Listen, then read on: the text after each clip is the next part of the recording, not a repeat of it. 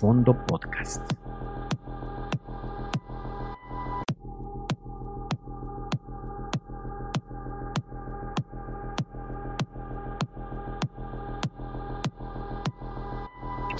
Fondo Podcast.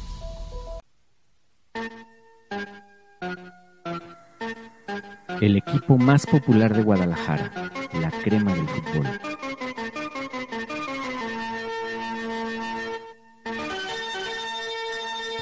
La Madriguera.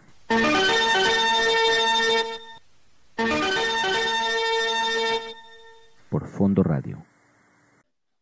Buenas tardes. Nuevamente por su programa La Madriguera, aquí por Fondo Radio. Tenemos la dicha y el placer de presentar a un ícono de los ochentas, un jugador hecho en Atlas que adora los colores y un referente de las laterales en terreno de juego. Eh, es mejor conocido como el Riel. Eh, su nombre es Antonio Gutiérrez. Y le presento a mi compañero de fórmula para que presente a nuestro invitado de lujo. No, pues muchas gracias. Este, don Antonio el Riel Gutiérrez, un, un orgullo para nosotros el que nos haya concedido unos minutos de su valioso tiempo. Más que nada, platicar un poquito de, de, de su pasión y cómo le fue en Atlas, este, y pues para empezar, si, ojalá y nos dijera cómo, cómo llegó al Atlas, que a final de cuentas creo que es lo más, lo, de lo más importante. Sí, sí, sí, cómo no. Fue en el año 83. Yo ya había tenido una oportunidad ahí en, con Delgado, eh, un año antes, en el 82, pero bueno, no se pudo. Eh, fue hasta el 83. Eh, por medio yo jugaba en la Liga de Animales con un equipo llamado Alacranes. Ese equipo llamado Alacranes tenía dos directivos en ese momento de, de la institución que era como una cooperativa o eran varios, eran varios, este, eran como 15 o 17 personas que agarraron al equipo y por cuestiones financieras eh, tuvieron que armar esto, ¿no? Eh, dos, dos de ellos, dos de esos directivos pertenecían a ese equipo, o más bien eran casi el dueño Ricardo Solórzano y Alfonso Alcaraz, eran eh, dueños de, de, de, este equipo que se jugaba los días sábados y yo empezaba, yo empezaba a jugar ahí al fútbol. De alguna manera ya me habían salido equipos eh, Chivas, eh, Chivas tenía un equipo piloto en esa liga. Mm. Eh, y el otro que de alguna manera también llegué fue la FEG en su momento. Ah. llegué a jugar en la, en la selección de Contaduría Pública y bueno, fue hasta, hasta el año 83 cuando tuve la oportunidad de presentarme con Atlas 83-84 y que ahí llegaron de alguna manera Sergio Pacheco, eh, Manuel Tituco López, que llegamos de, de, de, Tituco también pertenecía creo que a Mulos en la Liga de Animales y de alguna manera llegamos ahí y bueno, fueron sumándose más, ¿no? Del Toki Castañeda, Beto Mariscal, Grillo Valadez, que ellos venían desde fuerzas básicas. Yo quizá tenía un año antes la oportunidad, pero bueno, fue, fue ahí una, una situación de, de, un año muy interesante, ¿no? Porque se empezaron a presentar equipos o instituciones. Obviamente, eh, pues traté de agarrar la, la, que estaba un poquito más arriba, ¿no? Que, que en ese momento era e, efectivamente Atlas. Don Antonio, ¿qué significó para usted en lo personal jugar en Atlas? Bueno, es una, es una institución eh, de, demasiado interesante, ¿no? Yo creo que no ha tenido los logros o las situaciones eh, como para poder eh, decir que es una de las mejores en, situación a campeonatos, pero para mí era una institución que valía mucho la pena. la gran famosa en los años 70 llamada la Academia, los Niños del Balón, eh, digo, eh, era, era una institución que llamaba mucho la, atención, ¿no? sobre todo aquí en Jalisco. y que de alguna manera ya tenía bastantes años, ¿no? La verdad es que eh, yo la consideraba una buena institución y fue una de las cuestiones también porque decidí irme a, ella precisamente, ¿no? Don Antonio, este, hemos platicado con, con algunos exjugadores del Atlas, más o menos de la misma época de usted, y nos cuentan pues el, el amor que sentían por los colores, pero también nos cuentan que pues los directivos no eran muy agraciados con ustedes, ¿es cierto? bueno, eh, eh, es algo, es algo que se venía presentando, ¿no? La verdad es que el gusto por la institución sí se tenía.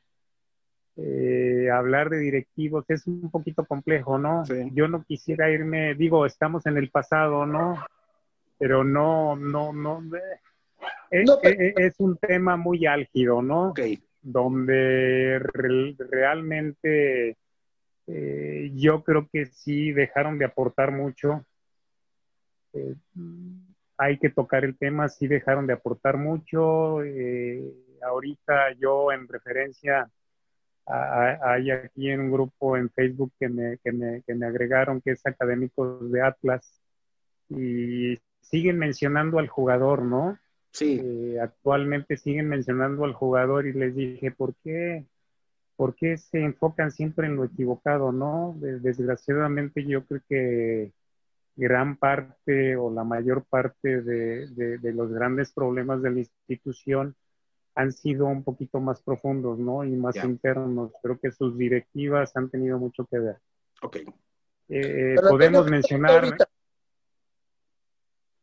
yo les podría mencionar tres, tres grupos, ¿no? A lo mejor el de los setentas que no, que lo viví como espectador.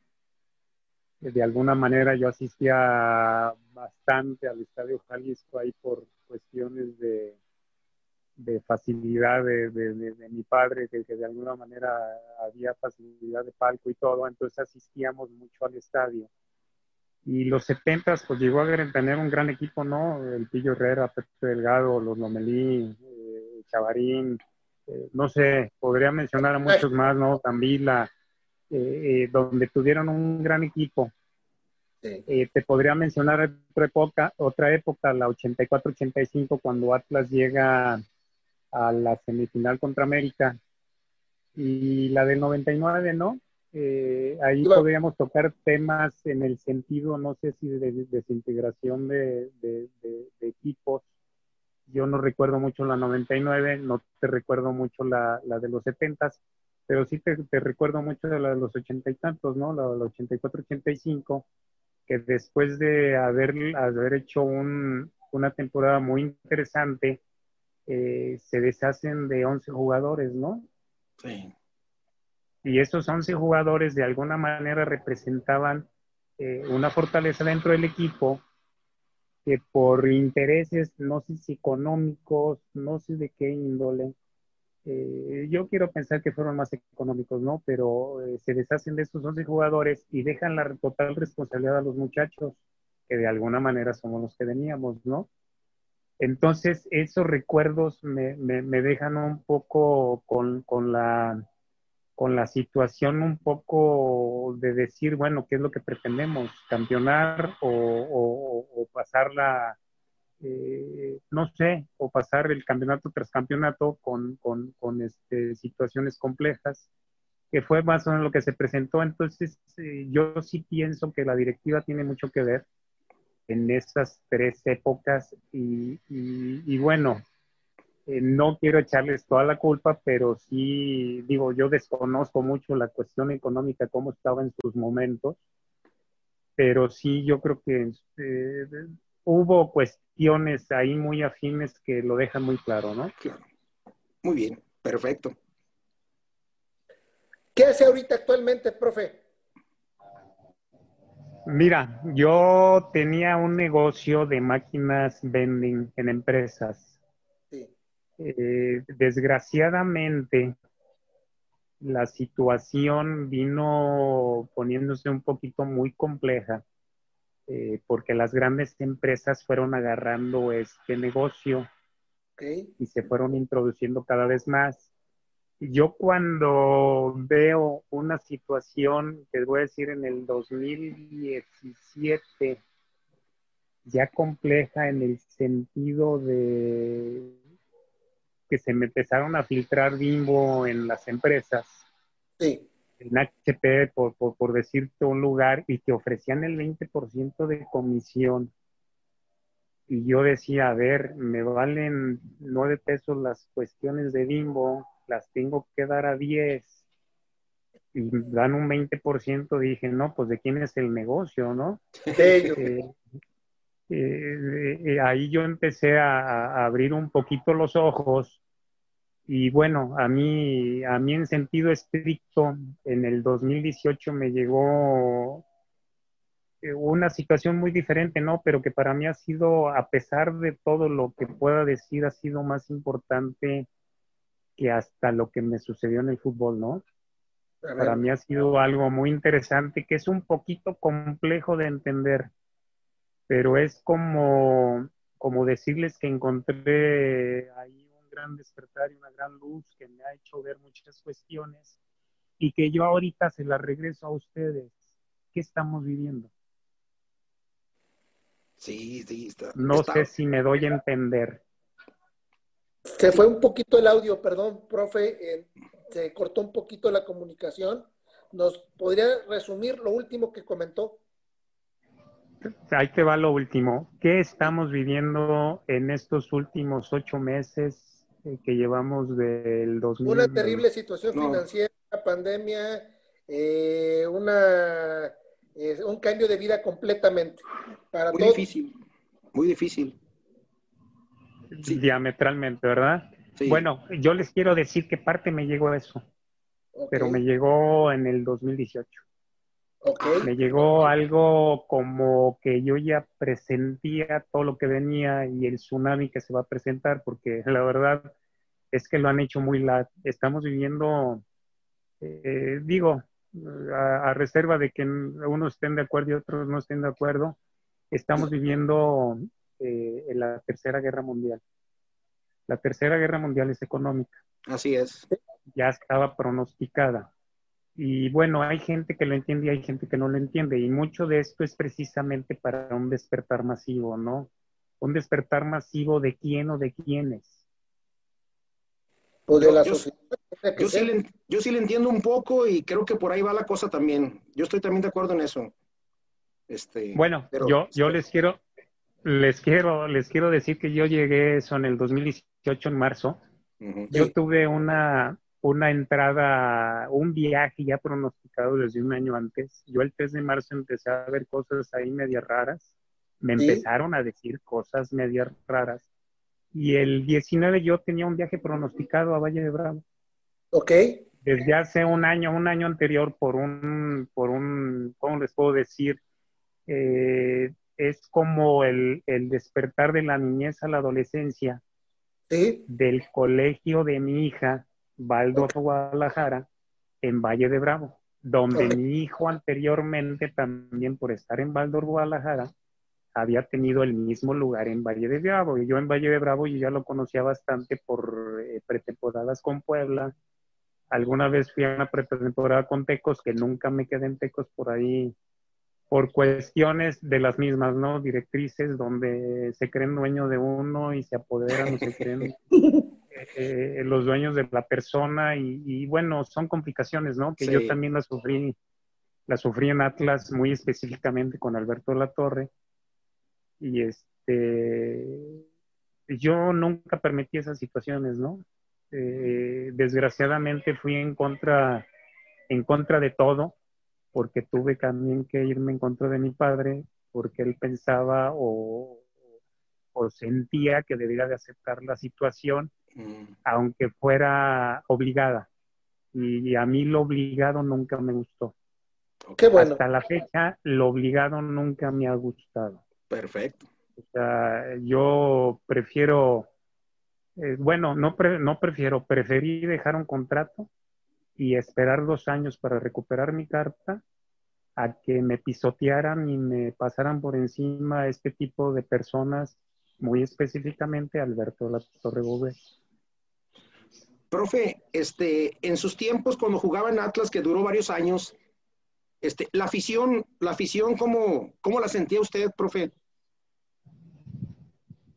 Yo te puedo decir que para mí, para mí, en todos los sentidos, es la mejor afición de México. Aún así, yo últimamente he dejado de asistir al estadio y todos pensamos, y yo creo que ustedes estarán de acuerdo conmigo, que sentíamos que entrando eh, la cuestión de TV Azteca iba a cambiar todo. Así es. Y hemos visto que realmente no ha cambiado nada. Cambió, pero para peor. Sigue siendo igual o peor la situación, ¿no? Yo, yo ahora se las digo, ¿quién es la mafia en el poder? entrando un poquito más a, estas situaciones, pues queda literalmente plasmado, ¿no? Estamos completamente de acuerdo que la federación y directivos siempre han manejado el fútbol como les haga, ha dado su antojo y los jugadores han pasado a segundo o tercer término cuando debería de ser al revés. Cuando debería de ser al revés. Los jugadores son la parte fundamental del fútbol y obviamente después y muy atrás escondidos deberían de estar directivos, y televisoras y todo lo demás, y aquí en México no lo es así, es mi punto de vista. No sé qué opinas, Felipe. No, profe, yo también opino, fue igual que Esteban, este, yo siento que antes, antes la pasión de los que jugaban en ciertos equipos, su pasión por esos colores, en este caso usted por el Atlas, igual que todos sus compañeros, o sea, era muy importante y a final de cuentas era lo que contaba, ¿no? Pero últimamente ya a la hora que se empieza a manejar más dinero, mucho dinero, pues yo creo que ya la pasión a lo mejor queda ya un, poco a un lado y, y interviene más lo económico. No sé si es algo parecido a lo que dice Esteban, a final de cuentas, y lo que está usted comentando.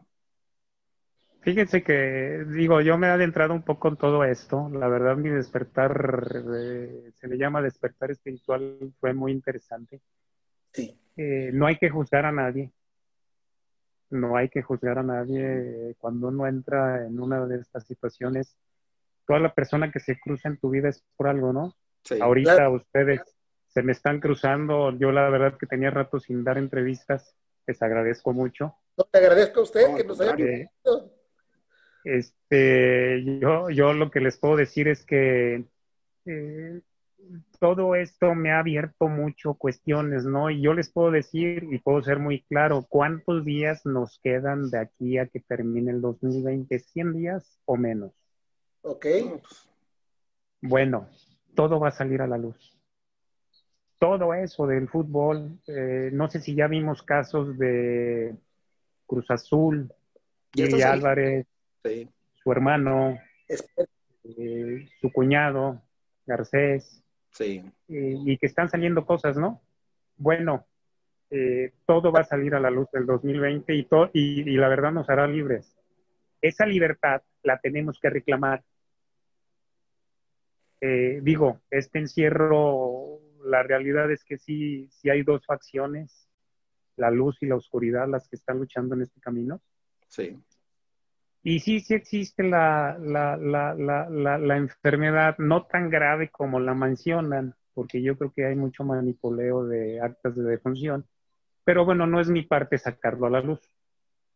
Yo creo que a la hora que salga nos vamos a dar cuenta de muchas cosas que vamos a ver y tenemos que, bueno, la verdad es que yo creo que si no razonamos diferente, las cuestiones vendrán diferentes, ¿no? Pero viene un cambio, un cambio abrupto.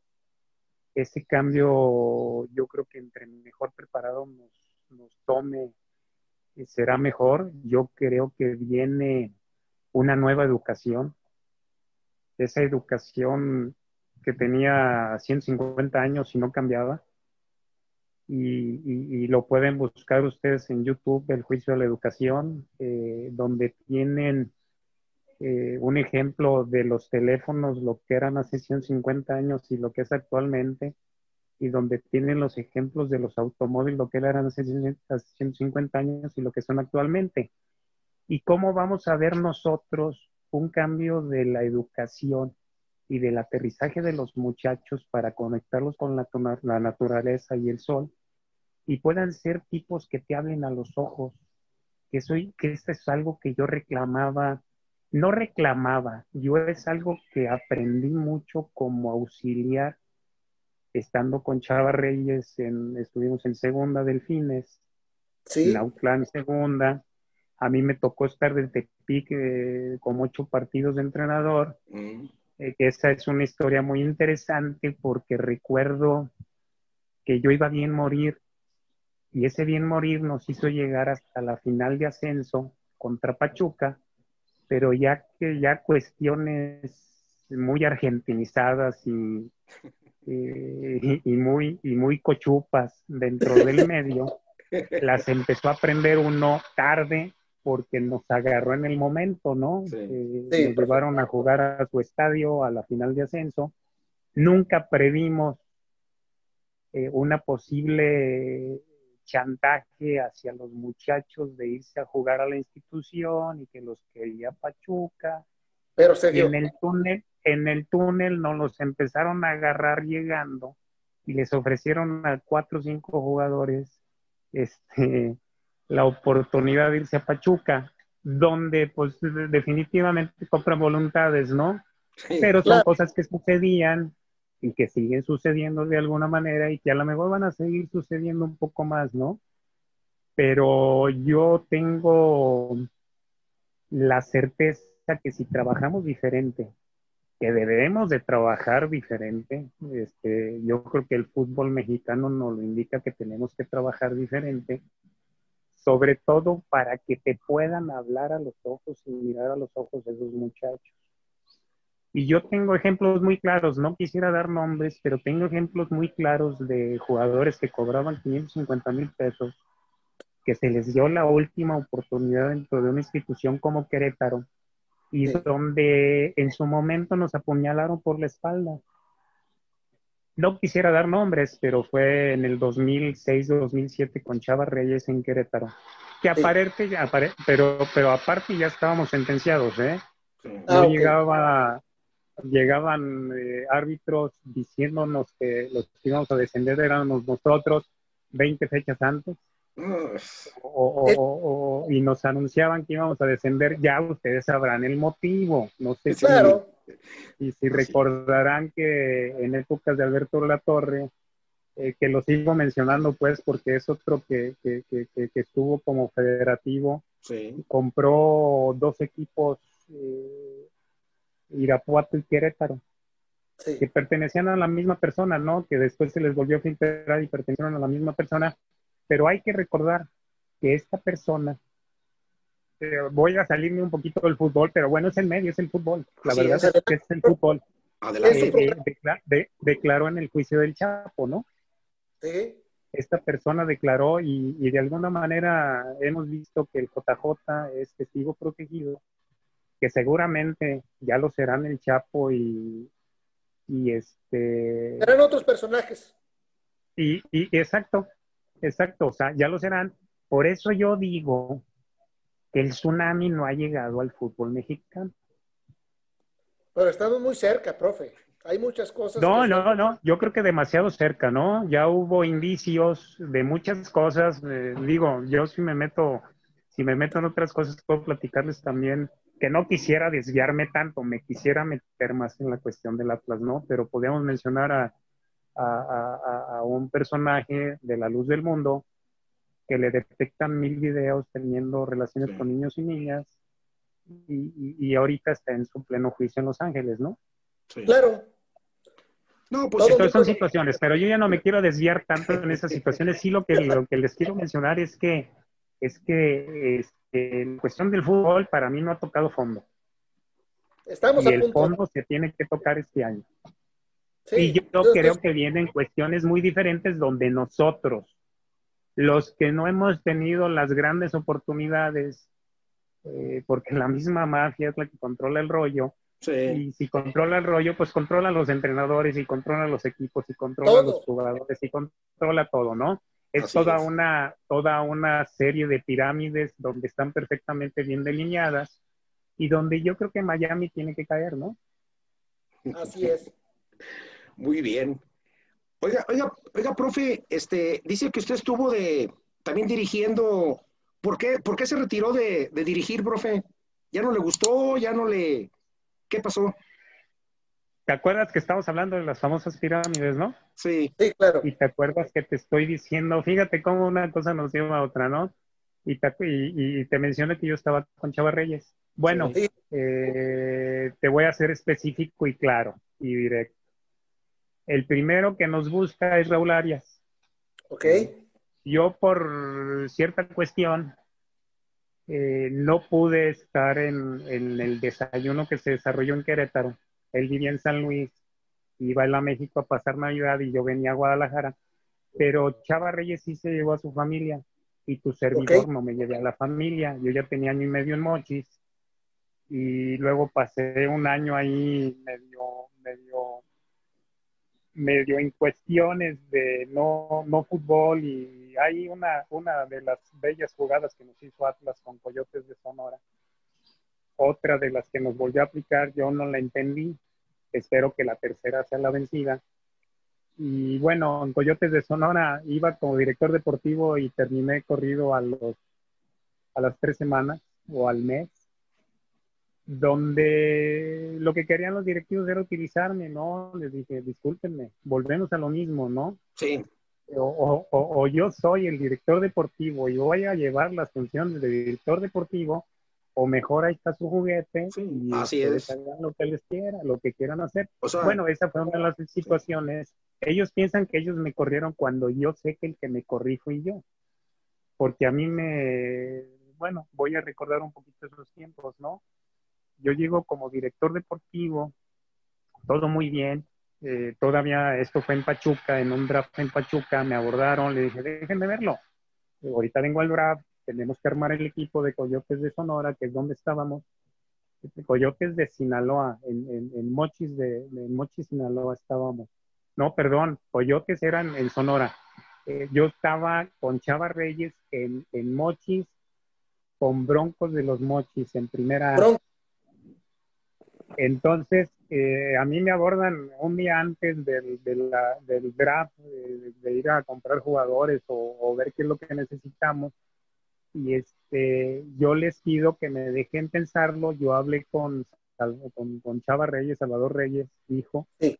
Y, y bueno, la idea era ampliar un poquito esto para tener una mayor cobertura, pero bueno, la verdad es que ellos saben a quiénes se eligen y cómo los eligen y por qué los eligen. Sí, es un- Desgraciadamente uno, yo tengo, yo tengo un historial donde yo decido parar por no o irme a donde ellos querían a fuerza que yo me fuera, cuando tenía otras oportunidades y ellos deciden que, que, que yo me fuera a tal o cual lugar, dije, no, pues, pues, discúlpenme, no es así. Eh, tanto así que hubieron palabras un poquito más fuertes donde dicen, no, pues ahora te vas a huevo. Y el a huevo fue lo que me hizo eh, desistir y parar dos años para yo recuperar mi carta. ok, muy bien.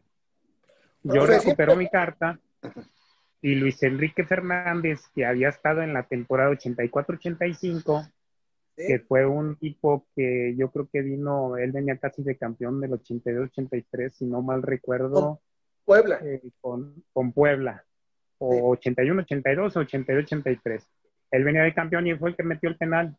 Entonces, sí, él venía y, y metió mucho orden. De hecho, metió orden al equipo. Era un equipo, eh, yo creo, fíjate que las dos grandes temporadas que yo viví fue con Atlas ese año, que no me tocó mucho la fortuna porque me llegué a lesionar de, de un tobillo que me Mm. tuvo seis meses. Yo los últimos partidos no estuve.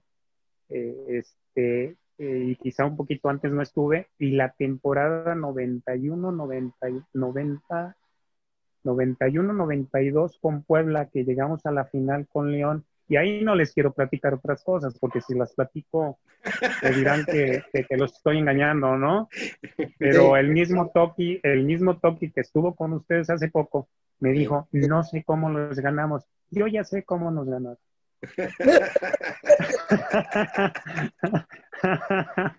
Oiga, oiga, Eh. profe, la, la, la, comunión entre ustedes como jugadores en Costaba en Atlas, ¿cómo era entre ustedes los jugadores? ¿Había buen ambiente? Yo te vuelvo a lo mismo. Ahora, ahora, ahora te repito, mis dos grandes temporadas fueron la, la 84-85 y la 91-92. ¿Saben qué fue lo que constituyó eh, que se llegara a esos logros? La unidad de grupo, la integración y el apoyo de, de ciertos directivos, porque ah, eh, en Puebla nomás existía, el que daba la cara era, era Emilio Maurer. Emilio Maurer. Eh, los demás sí eran cuatro más, no asistían mucho, pero el que daba la clara Emilio Maurer, y Emilio Maurer eh, era muy hábil, porque él decía, pues les bajaba medio tiempo, si ganan este partido les doy prima y además íbamos perdiendo eh, 1-0 o 2-0, y, íbamos y remontábamos y hacíamos muchas cosas, pero te retroalimentaba, porque él te hacía ganar más de, más de primas que de sueldo, a lo mejor. Y, y bueno, eh, la integración se daba en un ente como directivo, eh, en el cuerpo técnico, en los jugadores. Eh, para mí, para mí algo de lo que he aprendido, he aprendido varias cosas, porque también me queda mucho lo de Autla, lo de, lo de Tepic, que yo iba bien morir y que llegamos a semifinales y yo tengo aquí aspectos muy interesantes que me gustaría en su momento, que yo creo, no creo, lo de decreto, que yo creo, eh, digo, el decreto es que los jugadores de Atlas vamos a tener que hacer grandes, exjugadores de Atlas, vamos a tener que hacer grandes propuestas para sacar grandes jugadores. Eh, eh, ojalá ya nos ofrecieron terrenos, no les voy a decir dónde, porque es un lugar protegido. No, pero está, está perfecto. Es un lugar protegido donde hay 150 hectáreas. Ya casi se los dije, ¿eh? ahí donde echan 150 hectáreas, ya tuvimos una reunión antes de esta pandemia. Este, antes de esta pandemia tuvimos una reunión con Roberto Macharelli y su restaurante y se fueron a ver los terrenos. Yo he preguntado porque aquí tengo donde, donde es su casa, donde vivo, por aquí vive una de las personas que después me lo encontré. Después de esa reunión supe que vivía aquí, dije, ¿cómo que vivía aquí? y ya me preguntó que para qué más o menos para qué eran esos terrenos, ¿no? Y, bueno, hemos tenido cierta sintonía en las cosas, que vuelvo a lo mismo, las personas que se te cruzan en tu vida es por algo. Profe, de verdad es, eh, tendría que llevarme tres, cuatro programas platicando con usted de todo lo interesante que viene, de lo que pasó y de lo que está por pasar. Eh, quiero de verdad agradecerle enormemente el tiempo que nos ha regalado para esta primera entrevista y hacerle un compromiso. Eh, cuando ya esté más cerca ese proyecto tan grande que tiene, que nos permita entrevistarlo y nos permita darlo a conocer a la fiel porque está ávida de buenas noticias para Atlas. De verdad, estamos necesitados de escuchar cosas positivas en Atlas. Eh, me da mucho gusto verlo bien, me da mucho gusto saber que, este, sigue metido eh, en lo que le gusta, eh, que siga al pendiente de nuestro equipo, agradecerle de veras de corazón su tiempo y, hacerle el compromiso de que por favor, en cuanto ya esté más en concreto las cosas, nos haga partícipe para dárselo a conocer a la afición. ¿Qué le parece? Me parece perfecto, me parece perfecto. Yo te digo que vienen grandes cosas. Eh, yo, yo ahí les dejo como tarea quién sostiene al mundo. Y ahí se darán cuenta de y ahí se darán cuenta de muchas cosas. Entonces, sí, sí, sí, sí, sí. Yo, yo, yo, yo se las dije en, en la última vieja guardia, no esta, que no hubo presencial, pero en la pasada yo le dije a dos, tres directivos, eh, les dije, ¿quién sostiene el mundo? Cuidado, ¿eh? Porque hay que fijarse quién sostiene el mundo. Y, yo digo, como viene todo diferente, todo va a venir eh, de maneras que podamos trabajar, trabajar con el muchacho, eh, poderlo despertar su hemisferio no hábil, hacerlos más equilibrados, y, crear grandes personas, primero grandes personas y después grandes jugadores, ¿no? Así es. Ojalá, ojalá la mayoría nos hiciera eh, el caso y, ojalá se pusieran a rescatar muchas gentes. Claro. Así va a ser. Adelante. Le, damos muchas a la orden me encuentro con ustedes. Le damos muchas gracias por, por esta plática. Este, nos gusta mucho platicar con los jugadores del Atlas, eh, lo que sienten, su sentir. Y de veras, agradecido muy grande con usted por otorgarnos unos minutos. Y el día que usted guste, volvernos a platicar, porque está muy interesante la plática. Yo más bien se las dejo a ustedes. El día que quieran, estamos a la orden. Ya dijo. En este momento, la cuestión esta, no sé si Topi les dijo algo, porque el que más está ahí conectado es, Martín. No, hasta, ahorita no, ahorita no, pero todo, todo bien. Mira, no, e, e, es que todo se paralizó un poco con esta, con esta situación, ¿no? Nosotros, pero nuestra reunión fue días antes de esto. Ok. Pues espero en su, tiempo lo, en su tiempo lo platicaremos, profe, y, y que nos dé de vuelta la oportunidad hay un directivo, el ingeniero Javier Polido, que he tenido contacto con él, pero con esta situación, como él es de tercera edad, yo no he querido ponerme en contacto, mm. pero ahora se las voy a poner más fuerte. La idea es rescatar la asociación de fútbol. Ah, perfecto. Ojalá. Eso es bonita noticia. Que Dios me lo bendiga. Gracias por todo, profe. Que muy bien, les agradezco mucho. ¿eh? Agradecemos mucho de corazón. Y adelante con los planes que tengan. Gracias. les agradezco mucho la, la, la, la invitación. Abrazo. Gracias, bien, gracias. Escucha, vive, siente. Fondo Radio.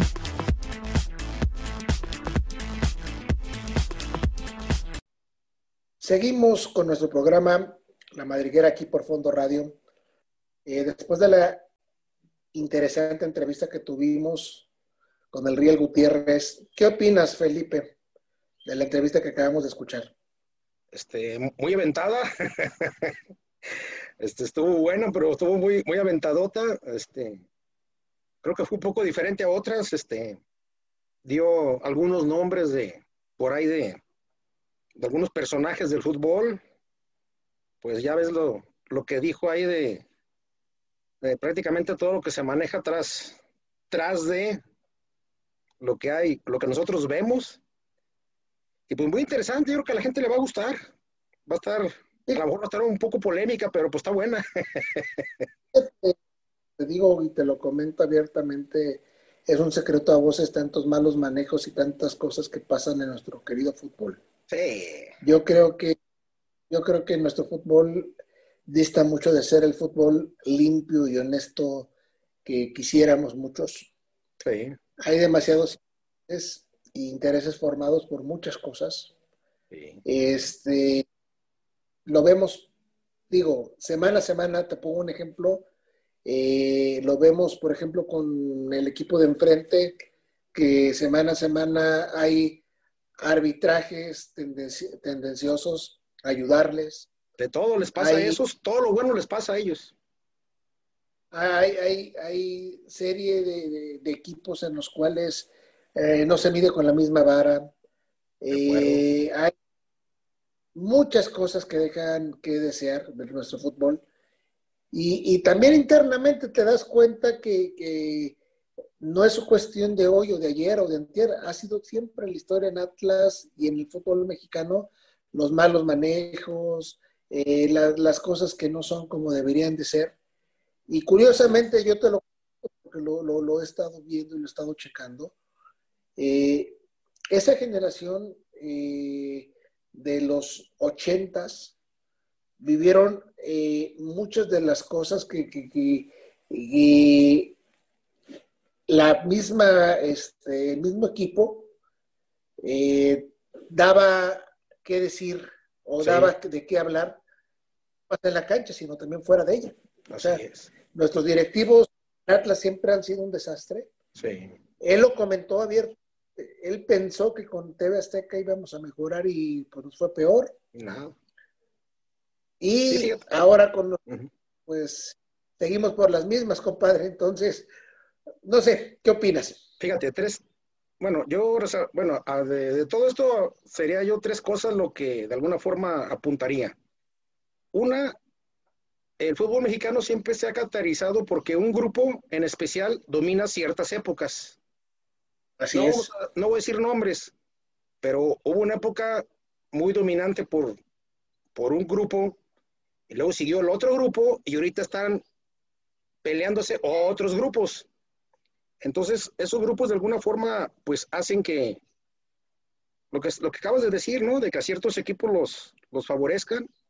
Y la segunda cosa que quiero decir es, el Atlas siempre ha sido de los que nunca han sido favorecidos por nada.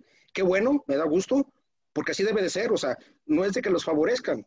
El problema es que se los, los friegan. O sea, si fueran, ok, no te favorezco, pero tampoco te friego, pues a todo dar. Pero es por fregar y fregar y fregar. Pero nunca los han favorecido, eso me queda claro.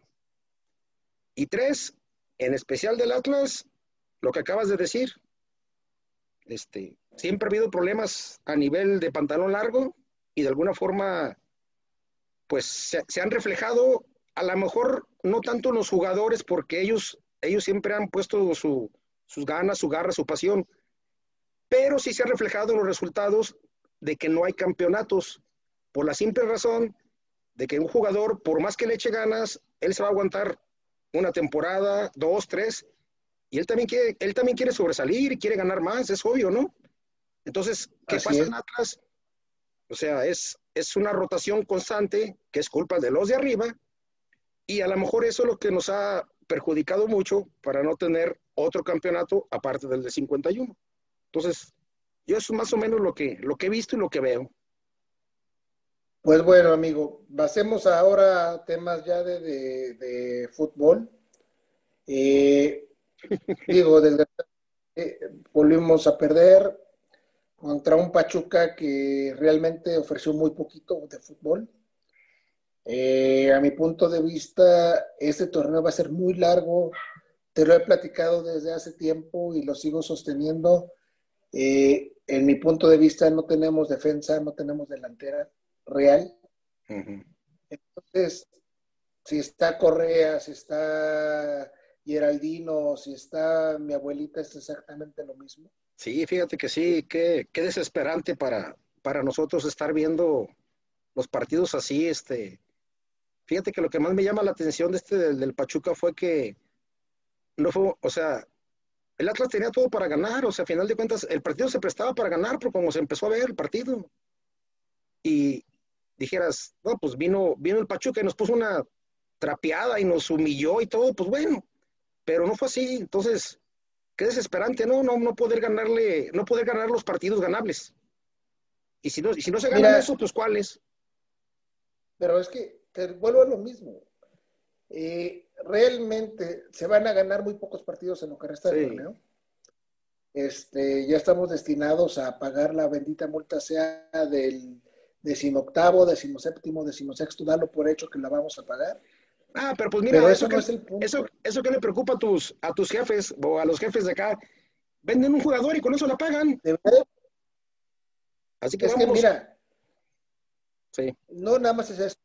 Ujú. O sea, ya, ya no es, yo estoy, yo, yo, yo traigo algo en la mente y te lo comento abiertamente, no es atacar eh, a Coca a, eh, en lo que resta del torneo.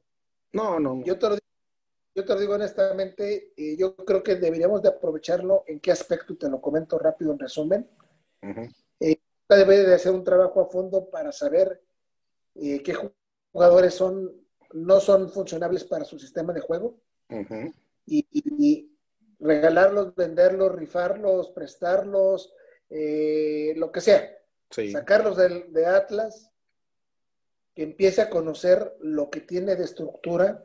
Sí. Yo no puedo creer honestamente que no exista un delantero, eh, sea quien sea, eh, mejor que Geraldino o que Correa en fuerzas básicas. Es más, lo digo de broma, pero es cierto, yo creo que mi abuelita mete más goles de, de delantera que, que- que cualquiera de los dos muchachos Sí. estos. Muy desesperante. Y honestamente, no creo que en Atlas tampoco no exista un par de centrales eh, con más capacidad que Conti y compañía. O sea, Y mientras que, mientras que tengamos ese problema, Atlas no va a ir a ningún lado. Se van a sacar resultados por, por obra del Espíritu Santo, por el esfuerzo general, pero honestamente estamos muy lejos de, dar un fútbol espectáculo, muy lejos de dar un fútbol competitivo. Estamos años luz de lo que la afición pretende de Atlas. Y, y, yo te digo honestamente, van a venir resultados que nos van a doler mucho todo el torneo. Y pues hay que aprovechar cuando se gana, hay que celebrar, cacarearlo. Este, es bien complicado todo el torneo, ya no quiero entrar en detalle de, de, de qué pasó, qué no pasó. No, pues ya. Pero Sí, no, sí, está, está, está muy, va a ser un torneo largo, sí, o sea, con Coca se vio, cuando menos ya se ve un poco más de orden, eso está claro, ya no es muy fácil que nos, que nos metan tantos goles, pero va a ser un torneo largo, y pues, ahora sí que aguantar, ¿qué más? ¿Qué tal viste el partido de Atlas contra eh, que Ciudad Juárez el día de ayer? Eh, es un partido muy trabado, muy cerrado, muy parecido al, al que jugamos aquí en el Jalisco con este, con... ¿Con quién fue? Que estuvo muy trabado.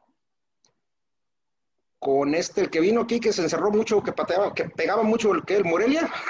bueno, ya no es el Morelia, es el Mazatlán. Con el Mazatlán. Aquí, híjole, lo, lo, lo, que se, lo que yo veo así medio dificilón, o no sé, lo veo complicado, es de que seguimos dependiendo de, de, de, de un hilito para sacar el resultado se dio el resultado, pues qué bueno. Ayer se dio, qué bueno, pero mmm, otras veces no se ha dado, ¿estamos de acuerdo? Entonces, es este, que yo, yo, yo, te escucho. Entonces, este, pues seguimos en las mismas, o sea, oye, lo que no entiendo es si estás jugando bien y de alguna forma tienes llegada, metes el gol, pues sigue igual, ¿no? Un rato, ¿no? A ver qué, a ver qué, a ver qué puede pasar pero luego, luego para atrás y, y le, pues, le da mucha oportunidad de que te estén llegando. Juárez, pues no. Mira. No llegó mucho, pues, porque en realidad, pues no, no, no, no fue tanta la gravedad, pero una de esas por ahí se mete y, y en lugar de rescatar puntos, como todo el mundo decimos, estamos más bien perdiendo puntos por jugar tanto tiempo atrás. No sé. Mira, amigo, este partido era de seis puntos sí. para la porcentual de los partidos que no se jugó, se necesitaba ganar. Eso es lo positivo que veo. Se ganó y punto. Sí. Eh, yo no, yo no, yo no, yo no estoy de acuerdo en que tengamos que estar eh, dependiendo de que metas un gol y irte todo el tiempo atrás. De acuerdo. O sea, éramos fútbol, seguimos sin generar fútbol. Es cierto, ya hay un mayor orden en el terreno de juego, pero también hay que ser bien realista. Juárez no trae absolutamente nada. O sea, sí, eh, que... un equipo un equipo que, que, depende de Marco Fabián, con eso te digo cualquier cosa. O sea, de verdad, eh, es un equipo inoperante eh, que no te causa gran problema. Entonces, digo, yo entiendo a Diego Coca la necesidad de tener puntos. Estamos hoy en zona de calificación este, dentro de los 12, uh -huh. pero pues hay que esperar todos los resultados del día de hoy, sí, hay claro. que esperar los resultados de Así los es. partidos pendientes, eh, todo el relajo, pero a lo que voy es, yo entiendo esa necesidad de, de, de, de eh, Coca de poder conseguir marcadores. Lo que sí no entiendo es la forma tan terrible que se está jugando. O sea, eh, yo entiendo que no tenemos delanteros, y me sigue sigo teniendo en la mente eh, de las pocas jugadas que, que, que, valió la pena ya en el segundo tiempo para finalizar eh, la bola que agarra de taco este sí ¿cómo se llama? sí y, y, la, y, la, sí, y la displicencia del, del, centro ¿sí lo viste? Por eso, sí, o sea, la baja de Renato se la pone prácticamente con toda la, la, la, la este, eh, libertad para poder llegar a la portería sin ningún problema, no pasa absolutamente nada. Sí. O sea, te pongo un ejemplo eh, que suena tonto, pero es cierto. Correa se pasa 45 minutos eh, como fantasma y Geraldino. Entonces, eh, yo entiendo que Coca tenga la, obligación o la necesidad de poder meterlos a estos jugadores, pero la verdad es que no damos para más. O sea, Esteban, y, y, y, no jugar así Coca por lo mismo, como sabe que no trae nada arriba, que diga, no, pues si no, hacia arriba no genero nada de todos modos, y lo poco que generamos, no, está de la patada, pues que se arriesgue más, a jugar atrás. Mira, amigo, yo te voy a decir algo bien en serio. Parte, parte, y eso sí te lo puedo decir, parte de, el, eh, de la forma de juego de Atlas, sí es cierto que, es en atención a los jugadores que tenemos. Sí, eso, y tienes razón. Pero también es cierto que en Atlas, mientras que no haya generación de fútbol, sí, sí, sí. puede estar Cardoso, puede estar Cariño, puede estar Hugo Sánchez, puede estar quien tú me digas, y no va a funcionar en Atlas. ¿Por qué? Porque se la pasan eh, prácticamente como espectadores. Nosotros necesitamos tener delanteros que sean delanteros que se crean las oportunidades, que se crean ellos mismos oportunidades de gol. Necesitamos delanteros que eh, no sé, eh, más o menos damos un, un, delantero como Caviño. Obviamente, este, no estoy hablando. Actualizado. pero, eh, ocuparíamos un delantero, no sé, algo así como lo que fue Robert de Piño en su momento. ¿Sí? Un jugador que tenía cuatro bolas y te metía tres goles. Así es. O sea, delanteros que sean efectivos. Ahora, la defensa, te lo digo honestamente, hemos tenido una suerte y se ha visto bien porque cuando te atacan realmente, la defensa desaparece. Así es. Este partido realmente, una sola jugada del mismo Marco Fabián que entró, afortunadamente eh, Vargas este, no pudo parar, pero la verdad, somos un equipo que dependemos mucho de la suerte, no del buen fútbol. Sí. Fíjate, fíjate que ese Fabián, como que tenía ganas de meterle gol al Atlas, ¿sabes? Donde quiera tiraba. Marco Fabián no al Atlas y es lógico cualquier. Pero fíjate que nos combino mucho porque yo vi que de, donde quiera tiraba y digo, podía ser otras jugadas diferentes, ¿no? Pero nos combino mucho que estuviera así, como que tenía ganas. Mira, amigo, Atlas jugó, si mal no recuerdo, el día de ayer, después del gol, jugamos con una cuatro en la, eh, en, la, en la parte última. Jugamos con una línea de cuatro en la línea intermedia. O sea, jugamos con ocho prácticamente defensas. Sí. Todo el segundo tiempo y parte del primer tiempo. Fíjate que es lo, es lo, que, te, es lo que te comentaba, o sea, siempre vamos a estar dependiendo de, de un gol eh, prácticamente más de, más de la mitad de un partido. Eh, lógico, no es de suerte, es de, es de jugar o no jugar. Entonces, si nos meten goles, pues es porque el contrario de alguna forma lo hizo, hizo lo, lo, suficiente para meternos gol. Juárez me quedó claro, como dices tú, o sea, yo creo que ha sido el más malito de con los que nos hemos enfrentado por lo que se vio. Y este, pero aún así no podemos estar dependiendo, como dices tú, de, un gol.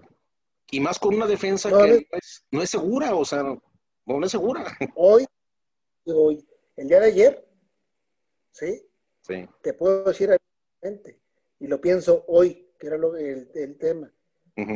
Hay que agradecer a Juárez lo malo que es, hasta nos regaló un gol.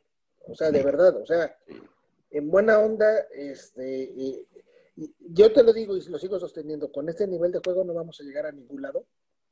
Este, se puede estar dentro de los 12, digo, es eh, y estar dentro de los 12 no creo que sea algo que tengamos que celebrar y levantar cuentas. Nada para presumir. Podría ser muy malo para quedar entre los últimos cuatro. Y yo te digo honestamente, Atlas está muy cerquita de eso. O sea, este, dentro de, todos los, tenemos partidos y tenemos un eh, torneo, este, un final de torneo que va, que, que, está un poco complicado entonces. Fíjate, que del, eh, te, voy a interrumpir un poquito. Del partido de ayer me estoy acordando de, Vargas otra vez. ¿Qué, te gusta? ¿Atajó dos, tres? ¿Dos, tres? poner un monumento. O sea, lo mismo diario, ¿no?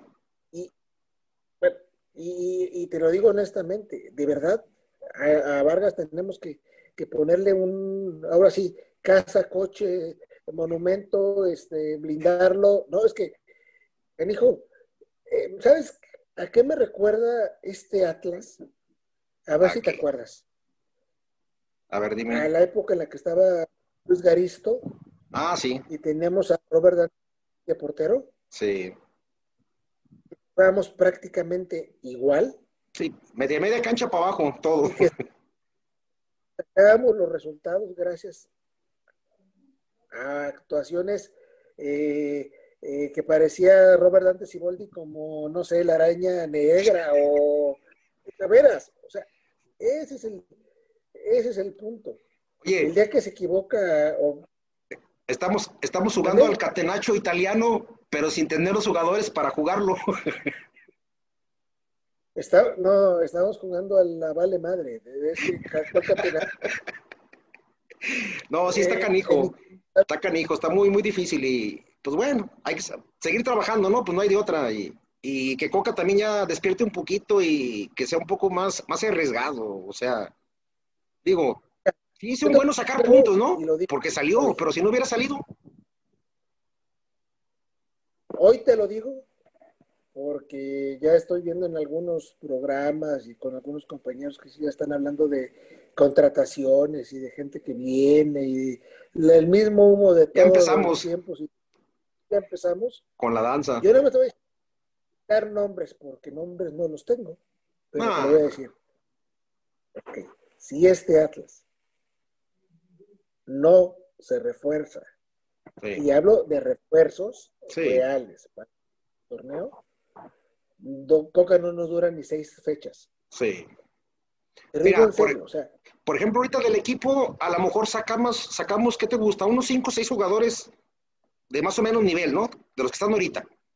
De todos. Híjole. ¿Cuatro? ¿Cinco? ¿Seis? Malcorra trae un buen nivel. Es que, a ver, Malcorra trae un buen nivel. ¿Está Lolo? Eh, ¿Mande? ¿Está Lolo? ¿Vargas? Es que Lolo cuando quiere y cuando no, pero ok, te lo pongo, Vargas.